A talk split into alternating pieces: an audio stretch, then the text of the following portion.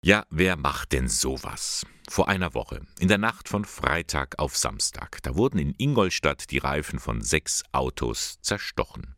Allesamt Caritas-Fahrzeuge. Zwei von der Begegnungsstätte für suchtkranke Menschen, der Villa Johannes, vier Autos gehören zu den Caritas-Wohnheimen und Werkstätten.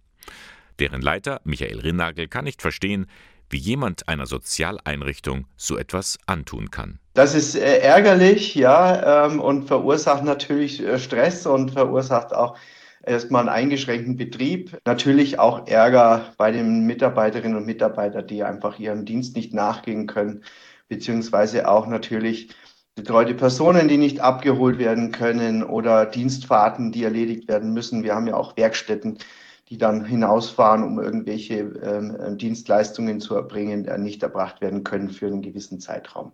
War es eine Mutprobe oder reiner Vandalismus? Man weiß es nicht. Aber weil ausgerechnet nur Caritas-Autos betroffen sind, also keine anderen, die daneben standen, da liegt die Vermutung nahe, Jemand wollte bewusst der Caritas schaden. Denn wir betreuen ja, also sowohl wir als auch die andere Dienststelle, Menschen, die, man würde ja sagen, am Rande der Gesellschaft stehen, die einfach irgendwo Probleme haben, die vielleicht auch manchmal keine anderen Möglichkeiten haben, sich nochmal zu äußern ähm, oder ihren Unmut über irgendetwas auszuverleihen. Und dann könnte man das schon so interpretieren, ja. Mit anderen Worten, die Täter sind zwar unbekannt, das Phänomen aber ist Michael Rinnagel durchaus vertraut denn in den Wohnheimen und Werkstätten werden Menschen begleitet, die so ihre Schwierigkeiten mit dem Leben haben, die sich aus irgendeinem Grund schlecht behandelt fühlen. Dann kann es passieren, dass sie nicht wissen, wohin mit ihrer Aggressivität oder es auch in ihrem Leben nicht gelernt haben, mit der Aggressivität umzugehen und in ein Gespräch einmünden zu lassen, sondern dann kommt es halt leider zu Beschädigungen, ähm, Sachbeschädigungen, natürlich aber auch zu personellen Übergriffen. Das ist, äh, gehört da einfach dann mit dazu.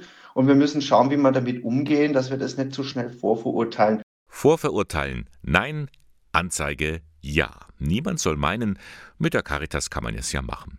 Dennoch geht es Rinnagel um eine differenzierte Betrachtung.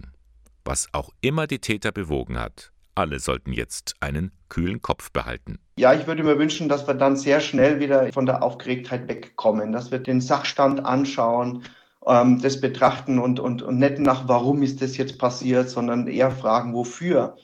Wofür ist das jetzt äh, wichtig, dass es passiert ist? Und schauen wir in die Zukunft und nicht in die Vergangenheit. Ich finde ein sehr souveräner Umgang. Das war Michael Rinagel, Leiter der Caritas Wohnheime und Werkstätten in Ingolstadt. Da wurden letzte Woche insgesamt 20 Reifen an Fahrzeugen mutwillig zerstört.